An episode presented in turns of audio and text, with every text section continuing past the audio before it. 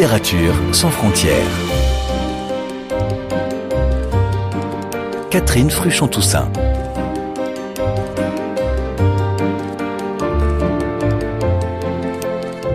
Bonjour à toutes et à tous. Comment dire, quand il n'y a pas de mots, que tout passe par des silences, des regards, des gestes?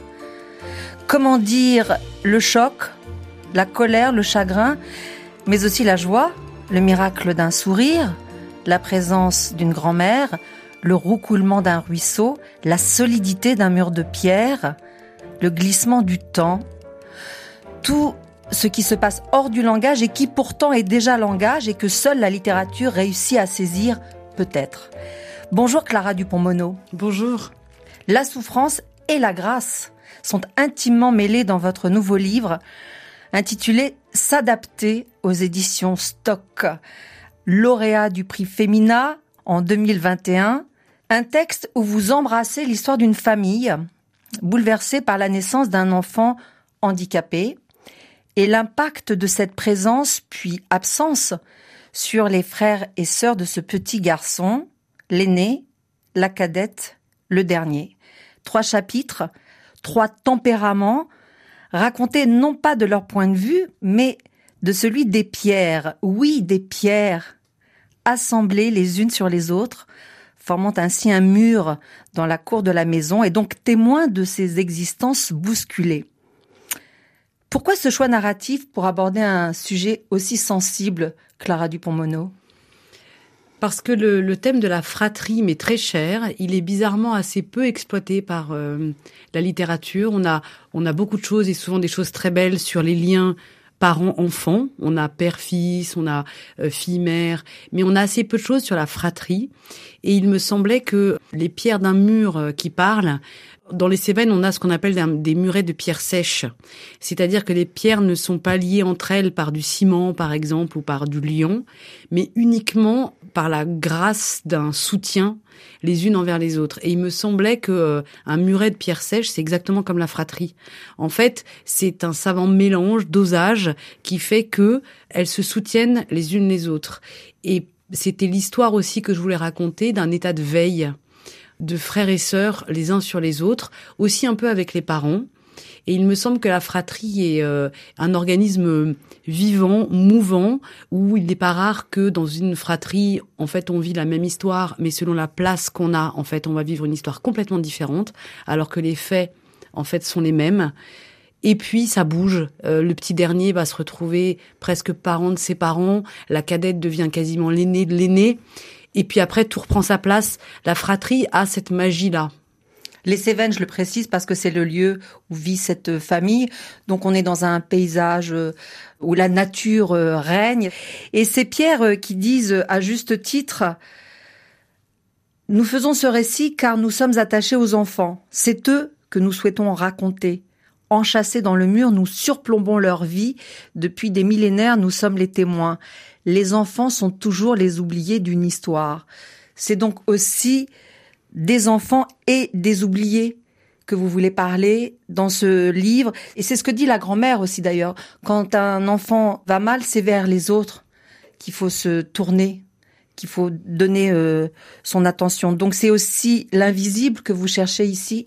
Oui, pour moi la littérature est faite exactement pour ça. C'est souvent euh, donner la lumière à ceux qui étaient dans l'ombre et c'est donner une voix à ceux qui n'en ont pas.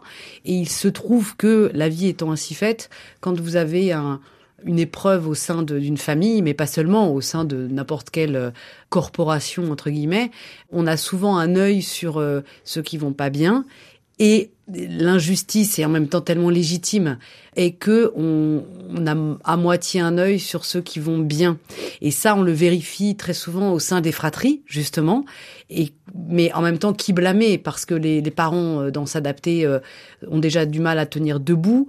On se réunit autour d'un enfant handicapé. On, fait face. Il faut trouver des solutions. Et forcément vous n'avez pas euh, ni le temps ni l'œil à accorder à ceux qui ont l'air de marcher à peu près droit Or, l'idéal serait quand même qu'on ait un œil sur eux. Donc, on entend les uns après les autres euh, ces enfants s'exprimer puisque chacun a vraiment un lien euh, particulier avec l'enfant. Quel est votre lien à cette famille, cette fratrie, Clara Dupont-Mono Alors il y a un socle autobiographique hein, qui fait que dans la famille, nous avons eu un enfant handicapé qui est mort euh, au bout de dix ans et qui avait le handicap de cet enfant dans le livre, c'est-à-dire, alors c'est pas un mot très joli aujourd'hui, hein, on dirait encéphalopathe, ce qui est affreux en fait, mais en gros il n'y a pas grand-chose qui marche il y a Louis qui marche, mais ce sont des enfants sinon qui sont des poupées de son dont il faut s'occuper comme d'un nouveau-né, qui ne parlent pas, qui ne voient pas, qui ne bougent pas, qui ne se lèvent pas, mais qui peuvent entendre. Alors entendre, ça a l'air de rien, mais c'est énorme en fait. Ça veut dire que ils peuvent communiquer avec vous avec des éclats de rire ou avec des pleurs, mais ils ressentent des émotions. Et ce qui est très touchant, et c'est ça que l'aîné lui aime beaucoup, c'est qu'en fait vous tenez là une expérience de la pureté. La malveillance et la cruauté sont absolument étrangères à ces personnes, et ça donne quelque chose d'extrêmement touchant. En plus, vous avez accès à quelque chose que la vie normalement ne vous donne pas, euh, ne vous donne pas l'occasion d'y avoir accès. C'est-à-dire que vous avez un langage qui est infragestuel, infraverbal, infravisuel. Et malgré tout, vous arrivez quand même à communiquer avec eux. Donc c'est une expérience extraordinairement riche et euh, constructive, ce qui fait sans doute que euh, moi je ne l'ai pas du tout vécu comme quelque chose qui m'a mise à terre. Je sais bien que c'est pas trop dans l'époque où où il y a un peu le côté euh, plébéante toute ma vie, mais pas du tout. C'est quelque chose qui m'a euh, vraiment construite. Et je pense aussi que si ce livre a été possible, c'est qu'à un moment, la gratitude que je ressens envers cet enfant a pu supplanter le chagrin de l'avoir perdu. C'est qu'à un moment, vous rentrez dans une forme de joie une forme de célébration qui n'est peut-être pas possible quand vous êtes dans le chagrin euh, jusqu'aux oreilles quand même. Et donc ce qui explique aussi peut-être que quand je l'ai écrit, euh, j'ai le souvenir d'une rédaction très heureuse, pas du tout torturée, pas du tout la mémoire convoquée, tout ça pas du tout. Ça a été un souvenir bizarrement d'une d'une grande allégresse. Alors il serait facile de vous identifier à la cadette, puisque c'est la seule fille d'abord, et puis qu'elle a ce côté révolté qui fait écho à vos romans consacrés à Aliénor euh, d'Aquitaine, par exemple, figure historique ô combien déterminée et frondeuse. Est-ce que vous étiez en effet une petite fille en colère, Clara Dupont-Mono? Oui, mais comme comme euh, euh, je pense que c'est plus presque un autoportrait en trois parties en vérité, en fait, parce que alors c'est très pratique en littérature parce qu'on peut segmenter. Donc c'est vrai qu'il y a quelque chose de très étanche entre l'aîné qui est l'amour fou, la cadette qui est la colère et le petit dernier qui a cette problématique vertigineuse qui est euh, l'enfant qui répare. Et avec euh, cette question en forme de vertige euh, et si t'étais pas mort est-ce que moi je serais né mais finalement, dans la vraie vie, les trois sont mélangés. Vous pouvez être extrêmement attaché à ce genre d'enfant, tout en étant profondément en colère parce que vous trouvez ça injuste, et vous pouvez lui en vouloir, tout en vous disant bon, euh, comme il y a eu un drame euh, euh là, euh, je vais pas en créer. C'est un peu la problématique du dernier. Mais ce que je trouve intéressant, c'est que dans cette, moi, la cadette, vous avez raison de l'évoquer. Moi, je l'aime bien parce que en effet, elle a un côté aliénor. C'est la plus aliénor. Et ça me permettait d'aborder un, un sujet qu'on n'aborde pas trop parce qu'on n'ose pas, mais qui est parfois le recul qu'on peut avoir devant euh, euh, les personnes handicapées. La cadette, elle, il y a vraiment quelque chose, oui, dans un premier temps, qui la révulse un peu. Elle trouve que les pieds cambrés de l'enfant parce qu'ils ne se sont jamais posés à terre et qui restent courbés comme ceux d'une ballerine, et eh ben ça profondément ça la réfrigère. Euh, ce sont des organismes fragiles, donc c'est la proie de mille mots et ça la cadette elle déteste. Il y a une vulnérabilité en plus qui l'angoisse et je trouvais ça très important aussi que ce soit audible. Alors que l'aîné en effet et lui est pas du tout là-dedans. L'aîné euh, il, le voit comme euh, un enfant à protéger absolument. Pour la première fois, il tient là encore une fois l'expérience d'une d'un bonheur ultra simple qui est euh, euh, la satiété. Par exemple, l'enfant est très heureux quand il a mangé à sa faim. Euh, l'expérience de la chaleur, il a pas froid, il est content. Il a pris son bain. Le bain, c'est tout un rituel. L'aîné prend son temps. C'est l'éloge de la lenteur, du rituel. La cadette, pas du tout. La cadette, elle, elle trouve ça scandaleux. Et en plus, cet enfant handicapé, il lui vole son frère aîné, dont elle était vraiment super proche. Donc elle vit ça, elle, comme une espèce de spoliation de son bonheur, une confiscation, et quelque part, elle a pas tort de trouver ça euh, scandaleux. Donc elle tape du pied et, et elle dit non Et en même temps, après avoir été en colère, après avoir été traversée par la honte, le rejet, elle est en rupture avec euh, la famille, finalement, elle décide à son tour de s'adapter. Et contrairement à ses deux frères, euh, dont nous allons reparler dans un instant, elle, elle se transforme en petit soldat pour adoucir la peine de la famille et elle part en guerre. Elle est en mission. On peut dire ça, Clara Dupont-Mono Ah complètement, oui. Elle est. Euh, c'est un état de bataille et elle, elle prend la vie. Alors elle a un tempérament comme ça. Hein. Elle a un état de guerre en elle. Et c'est quelqu'un qui est fondamentalement intranquille. Mais comme ils le sont tous les trois, en vérité. C'est-à-dire que c'est là où on s'aperçoit que parfois les épreuves dans la vie, ça crée un état d'intranquillité, ça vous confisque une paix. En même temps, c'est pas mal d'être intranquille. Bon, c'est tiède la paix. c'est un peu ennuyeux la paix. Et eux, ils ont, malgré eux, ils ont été propulsés dans, sur une scène de guerre en fait. Et chacun fait comme il peut. Et moi, il y a quelque chose que je trouve euh, euh, très beau chez eux, c'est qu'en fait, les trois ont la même, en fait, le même enjeu, qui est euh, s'il faut s'adapter à l'inadapté, eh ben, c'est qui le plus inadapté? En fait, c'est ça leur question. L'aîné, à un moment, il est au lycée et il se rend compte qu'il est arrivé à un tel niveau d'acuité sonore à force d'être avec son petit frère et de, et de lui convertir le monde en son. Il est arrivé à un tel niveau d'acuité sonore que le, la pétarade des mobilettes, le brouhaha des groupes scolaires, euh, le claquement du portail, ça lui est insupportable. Il sursaute et à un moment, il rigole tout seul en disant mais en fait, c'est moi qui suis inadapté finalement. Euh, le petit dernier, à un moment, il dit à enfant hors norme, savoir hors norme. Et il a raison. Et donc, mine de rien, les trois vont devoir finalement faire avec et pas faire contre. Et c'est ça qu'elle comprend, la cadette. C'est qu'à un moment, faire contre, vous êtes perdant. Donc il vaut mieux faire avec. Ça a l'air de rien, mais c'est super difficile de faire avec et pas contre dans la vie. Ça peut vous prendre une vie. la cadette qui est la seule, me semble-t-il, à écouter de la musique, en tout cas de la musique identifiée. Par exemple, vous citez un titre de Cindy Lauper, I Drove All Night. C'est l'heure de la pause musicale. Est-ce que vous aimeriez, Clara Dupont-Mono, qu'on écoute cette chanson ou une autre? Ah non, là vous me faites la surprise. Bah, avec plaisir.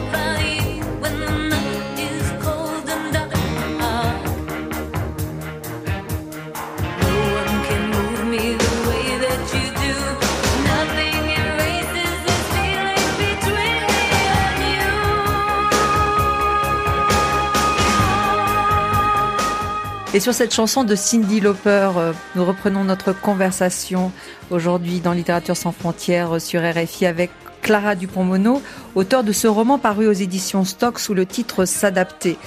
On a commencé de l'évoquer euh, dans la première partie de l'émission, euh, ce verbe qui renvoie à la réaction des trois enfants qui composent une fratrie et qui chacun, chacune à leur façon s'adaptent à la naissance du frère handicapé, défini comme inadapté puisqu'il ne voit pas, il n'entend pas, il ne marche pas à cause de cette malformation euh, génétique. Mais c'est vrai que en creux, ce verbe donc pose la question de qu'est-ce que ça signifie s'adapter. Et du coup, qu'est-ce que ça dit de notre société aujourd'hui face à la différence ça dit une grande solitude des familles qui ont un, un, un être différent qui arrive. Alors inadapté, euh, juste pour rebondir sur euh, euh, en effet ce terme-là, au tout départ, le livre il devait s'appeler l'inadapté. Et je me suis rendu compte qu'il y avait des associations qui s'appellent associations, j'aurais pu l'intituler en tête, mais des nanana, des gens en gros inadaptés. Et j'ai vu qu'il y avait une réticence de la part de pas mal de personnes qui disaient mais inadapté c'est vraiment pas beau et puis ça veut vraiment dire pas adapté quoi. Alors moi ça me choquait pas. Mais du coup, ça m'a fait réfléchir sur euh, le, le, terme inadapté. C'est pour ça que le livre s'ouvre sur ce terme-là euh, inadapté. Vous voulez nous le lire le début? Oui. Puisqu'on en parle. Un jour, dans une famille, est né un enfant inadapté. Malgré sa laideur un peu dégradante, ce mot dirait pourtant la réalité d'un corps mou, d'un regard mobile et vide. Abîmé serait déplacé, inachevé également, tant ces catégories évoquent un objet hors d'usage, bon pour la casse. Inadapté suppose précisément que l'enfant existait hors du cadre fonctionnel, une main sert à saisir, des jambes à avancer, et qu'il se tenait néanmoins au bord des autres vies, pas complètement intégré à elles, mais y prenant part malgré tout, telle l'ombre au coin d'un tableau, à la fois intruse et pourtant volonté du peintre. Merci pour cette lecture. Et donc de l'inadapté, vous passez à s'adapter. C'est aussi une autre, un autre regard sur le monde. Mais oui, et surtout un autre regard sur la différence. Euh, il y a quelque chose qui me choque, moi, profondément. Et Dieu sait si j'ai pas le côté militant et tout ça. Hein. Mais n'empêche, 12 millions de personnes handicapées en France, c'est-à-dire quasiment bah, 20% de la population française. Et quelle détresse pour les familles. Comment se fait-il qu'en 2021, quand un être différent, un enfant, oui, pas adapté, arrive dans la famille, comment expliquez-vous que les parents, on leur mette la tête sous l'eau, que les fratries, on ne les aide pas? Enfin, je trouve ça euh, phénoménal. Comment expliquez-vous qu'avec 12 millions euh, d'handicapés en France, euh, eh ben, il y en ait pas deux au moins que j'ai vu en bas de RFI, dans la rue, dans le bus que j'ai pris? Pourquoi il y en a si peu? Pourquoi dans les classes? Il y a si peu d'enfants euh, handicapés. On est en retard au niveau européen et surtout, je, je, trouve ça désespérant cette détresse dans dans laquelle on plonge les familles euh, qui se heurtent à un labyrinthe bureaucratique, administratif. Euh. pourquoi est-ce que si peu de structures existent comme si les familles avaient besoin qu'on leur mette la tête sous l'eau et de s'armer pour un marathon administratif alors qu'il vous arrive ça de complètement imprévu? Enfin, moi, je trouve ça complètement révoltant. Alors à un moment, je, je l'écris quand même un peu via l'aîné. En fait, les enfants voient les parents se lever à l'aube, partir avec un dossier sous le bras, vous passez devant des commissions. Il faut euh, tous les trois ans euh, aller euh, attester que votre enfant est toujours handicapé. Ça, c'est en train de disparaître, mais pas pour tous les handicaps. Moi, c'est quelque chose que je trouve révoltant. C'est quand même pas normal que ce soit un casse-tête de trouver une structure pour un enfant handicapé aujourd'hui. Ça devrait être simple. Les familles n'ont pas besoin de ça. Hein. On s'en doute. Alors, on parlait de l'aîné tout à l'heure, euh, qui donc lui aussi euh, va s'adapter en se mettant euh, au diapason de son frère. Il entre en fusion avec cet être qui lui ouvre tellement d'horizons. Mais il le fait en se retirant lui aussi de la société. Oui, il fait un pas en arrière du monde. Et ça, c'est quelque chose que je trouve euh, de très intéressant. Mais là aussi, ça rebrousse-poil de notre époque parce que très souvent, quand euh, il y a pépin comme ça, la, société vous pousse quand même beaucoup à aller de l'avant. On dit faire son deuil, on dit tourner la page, il faut avancer. Et j'aime beaucoup moi ce personnage qui dit bah non. En fait, je vais même pas avancer, je vais faire un pas en arrière et ça lui va. En fait, lui, il part du principe que euh, si faire son deuil, c'est renoncer à son propre chagrin, et que si le chagrin, c'est tout ce qui lui reste de son petit frère, et eh ben dans ces cas-là, il renoncera pas à son chagrin parce qu'il n'a pas envie de renoncer à son petit frère. Et c'est quelque chose que notre société n'aime pas trop. C'est sûr que c'est pas la win hein, attitude, hein, comme on dit. Mais mais c'est ça que j'aime bien moi. Et et, euh, et au fond, c'est un choix. À un moment, les pierres, elles le disent. La, la, la cadette, elle le voit l'aîné et euh, il n'aura pas d'enfant, il n'aura pas de famille, il décidera de pas avoir d'histoire d'amour. En gros, lui il dit j'ai aimé, ça m'a coûté tellement cher que je vais pas le refaire. Et il porte en lui un état d'alerte. C'est-à-dire que si un, euh, un voisin a du retard, si un rendez-vous n'est pas là, lui, il part du principe qu'il y aura une catastrophe. Pour toujours, il a en lui un état de non-paix. Un état de guerre dont on parlait tout à l'heure. Et il compose avec ça. Il a choisi de travailler dans les chiffres, parce que les chiffres, ça fait pas mal et ça trahit pas. Et en vérité, comme il a été la proie de l'arbitraire, il décide que, un peu naïvement, parce qu'hélas, on ne décide pas de ce genre de choses, mais que du coup, il ne sera plus la proie de l'arbitraire. Donc il sera certes muré dans sa solitude, dans une espèce de tristesse très douce, mais en vérité, qui sommes-nous pour juger ça? Et le dernier, qui n'a donc pas connu son frère euh, décédé et qui, comme vous le rappeliez tout à l'heure, Clara Dupont-Mono, se demande avec vertige euh, s'il serait vraiment né sans la mort euh, de son frère, il s'adapte d'une autre façon. C'est un sorcier, dit-on de lui. Qu'est-ce que ça veut dire? Ça veut dire qu'il est né escorté d'un fantôme. Donc c'est pas non plus des conditions idéales pour avoir l'âme légère. Et il sait que ce petit frère qu'il n'a pas connu, ce qui a son poids, il n'a de lui que des bribes. Et lui, il est très habité par toutes ces années que sa famille a vécues sans lui, par toutes ces émotions que ses frères et sœurs ont vécues sans lui et que donc par définition il n'a pas pu connaître. Et il y a un moment, il coupe du bois avec son père et il va mettre les bûches euh, dans la, bûcherie euh, avec les, les années en fait pour que le bois sèche. Donc on a mis les années et il voit toutes ces années et il se dit mais tant d'années sans moi, moi j'étais pas né. Et il va bien falloir qu'il s'adapte à ce vide. En même temps, ce qui l'aide, c'est que euh, tous les moments qu'il partage avec ses parents, ces moments en forme de cicatrices, ces dîners très doux où on s'échange des choses pour dire tout, pour dire rien, ça n'appartient qu'à lui. À aucun moment il n'est dépossédé. À partir de là, il peut se construire.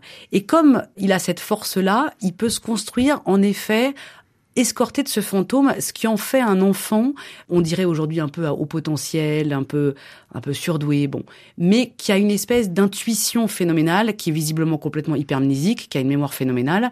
Il invente des mots, il est très bon en classe avec à peu près pas grand-chose d'effort. Passionné d'histoire. Passionné d'histoire. Comme vous. Voilà. Et en fait, il il euh, il parle de temps en temps à cet enfant qui peut appeler mon presque moi. Il rigole tout seul en disant bon, quand même, je l'ai jamais connu, je suis pas fou en vérité, c'est quand même avec lui que je me sens le plus en sécurité. Ce qu'il sauve aussi, c'est les animaux. Lui, il adore les animaux. Donc, il est très, très réceptif euh, aux empreintes des bêtes, euh, euh, au grondement du ciel. ça le dégoûte pas, les crapauds égarés sur la route. il aime bien les insectes qu'on appelle des gloméris, voilà. Et qui sont, alors, les spécialistes me diraient, ce sont pas des insectes, donc disons que ce sont des petites bêtes, et qui, en fait, ont ce réflexe tout à fait simpliste et génial, en fait, de se mettre en boule quand il y a un danger. Et eh ben, le dernier, il trouve ça génial et il s'aperçoit quand même que plein d'humains font ça.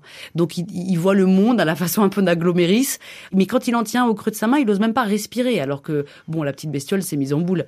Donc il a une espèce de rapport extrêmement sacré. Lui, c'est celui qui a le plus le sens du sacré. Et il avance comme ça, escorté de ce petit fantôme. Euh, mais il est comme l'aîné, il n'en fait pas un problème. Vous aussi, vous êtes un peu sorcière, Clara Dupont-Mono, avec euh, la littérature, puisque par la magie de l'écriture, euh, même si c'est une banalité que j'assume complètement, vous faites revivre l'enfant. Vous le ressuscitez même, puisqu'à la fin du premier chapitre de l'aîné, où on a vu l'enfant mourir, il est à nouveau là, au chapitre suivant, qui cette fois raconte l'histoire du point de vue euh, de la cadette. Et ça fait aussi écho à une phrase du livre, Je laisserai ta trace. Donc au-delà de la joie de l'avoir connu, comme vous disiez, plus fort que le chagrin de l'avoir perdu, c'est aussi le livre où vous laissez sa trace, vos traces à toutes et tous. Ah, c'est beau ce que vous dites, ça me...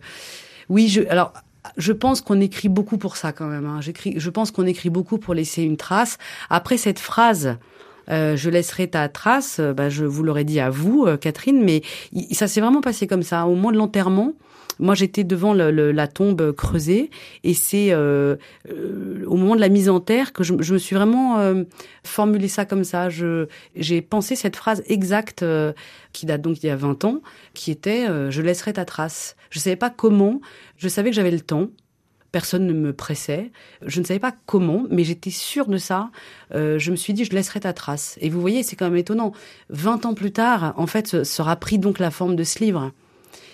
Mais est-ce qu'il aura fallu justement attendre euh, la publication de plusieurs livres, parce que vous écrivez depuis bientôt 20 ans, le détour par d'autres destins, d'autres figures héroïques, d'autres époques, peut-être la naissance d'enfants aussi pour que vous puissiez enfin mettre des mots sur cette histoire. En tout cas, pour ce qui me concerne, moi, je suis devenue euh, maman à mon tour. Et alors, c'est alors là pour le coup c'est comme la cadette il y avait aucun souci. En fait comme si quand on a connu euh, ce qu'on redoute tous et eh ben comme on l'a côtoyé qu'on y a fait face et que malgré tout on s'en est bien sorti du coup c'est plus une peur après, moi, j'ai beaucoup de chance. Hein. J'étais dans une famille où la parole circulait, où il y avait beaucoup d'humour. Euh, on pouvait plaisanter. À un moment, le père, ça c'est complètement véridique. Hein, le, le, le, père dans le livre euh, euh, voit les, les chaussures des enfants devant le sapin de Noël. Euh, bon, bah, pour l'enfant handicapé, il y a un petit cadeau, mais enfin, il n'y a pas plus, quoi, puisqu'il va pas beaucoup s'en servir. Et le père se marre en disant, finalement, il n'y a pas plus économique qu'un enfant handicapé. Et le fou rire gagne la famille. Ben ça, c'est véridique. Et ça, ça sauve de tout. L'humour sauve mmh. de tout. Et ensuite, je pense, oui, que vous savez raison, qu'il y a certainement que, tout est lié en fait, qu'il a fallu justement euh, ces romans sur le Moyen Âge que j'aime tellement.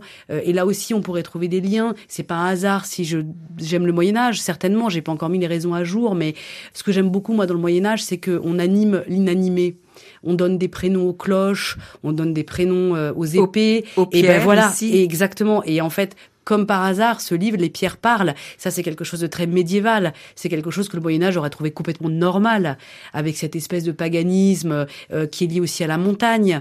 Donc je pense que tout est lié. Il y a aussi cette notion quand même de euh, animer l'inanimé, ça veut dire que la montagne a une âme, ça veut dire que euh, on compose avec elle, ça veut dire qu'elle exige une humilité de l'homme et c'est elle qui décide et c'est pas l'inverse. Et ça, aujourd'hui, on l'a un peu oublié aussi. Euh, je pense que vous avez raison. Je pense que tout est lié. Vous avez vous-même dit tout à l'heure que la cadette avait un fond Aliénor. Euh, Est-ce que j'aurais pu écrire la cadette comme ça si j'avais pas pris huit ans de ma vie pour faire deux tomes sur Aliénor, qui est un état de guerre permanent, euh, mais qui me touche aussi beaucoup. Donc tout est lié en fait. Mais ce sont des mots écrits aussi peut-être pour euh, relier à nouveau la fratrie? Non, parce qu'elle n'était pas déliée. Là aussi, j'ai beaucoup de chance. J'ai euh, euh, des frères et des sœurs qui sont extraordinairement intéressés par le processus de transformation d'une matière vécue en matière littéraire. Et ça, ça n'a pas de prix parce que du coup, ils arrivent à dépasser leurs ressentis individuels pour vraiment s'intéresser à cette euh, conversion. Et donc, ça donne des conversations extrêmement saines où le mot, les mots circulent de façon assez libre parce que prévaut l'acte artistique avant euh, leur ressenti personnel. Ça a l'air de rien, c'est vachement dur. Je, je, leur suis quand même très reconnaissante parce que c'est super difficile. En tout cas, ce sont des mots qui renforcent aussi le lien. Ah oui, et puis euh, c'est marrant de voir les réactions. Quoi. Moi, je leur ai fait lire avant, hein, quand même, la parution. Ça, c'était obligé. Je pouvais pas les mettre devant le fait accompli comme ça. Et puis il y a des choses, vous savez, qu'on reconnaît, mais qu'on. En plus, c'est intéressant parce qu'il y a des choses qu'on a ressenties mais on se l'était pas dit forcément. Par exemple, et ça tous les frères et sœurs des, enfants handicapés me comprendront, euh, la fameuse honte qu'on peut ressentir quand on est en poussette ou quand on est dans un endroit public ou bref quand il y a des gens en fait extérieurs à la famille qui viennent et ce fameux regard euh, des autres avec un grand A sur votre anomalie à vous qui est euh, ce, frère ou, ou cette sœur et puis on a honte d'avoir honte. Donc en fait, il le dit très bien le petit dernier, il dit c'est une honte honteuse. Mais c'est exactement ça. C'est torturant quand même, c'est très compliqué à gérer. Et ça pour le coup, je pense que en tout cas quand je suis en signature dans les librairies, le nombre de gens qui me parlent tout de suite de ce référent commun c'est quelque chose qui visiblement est partagé par euh, beaucoup de gens. C'est pour ça aussi que ce fameux regard sociétal euh, euh, sur les, les personnes handicapées, ça me désespère qu'il soit autant stigmatisant en fait et en même temps, sans forcément se reconnaître, s'identifier, on est baigné par la lumière qui émane de ce livre, cette grâce dont je parlais tout au début du roman. Merci infiniment Clara Dupont-Mono. Merci Catherine d'être venue nous parler de S'adapter, publié aux éditions Stock, prix Femina 2021. Merci encore. Merci.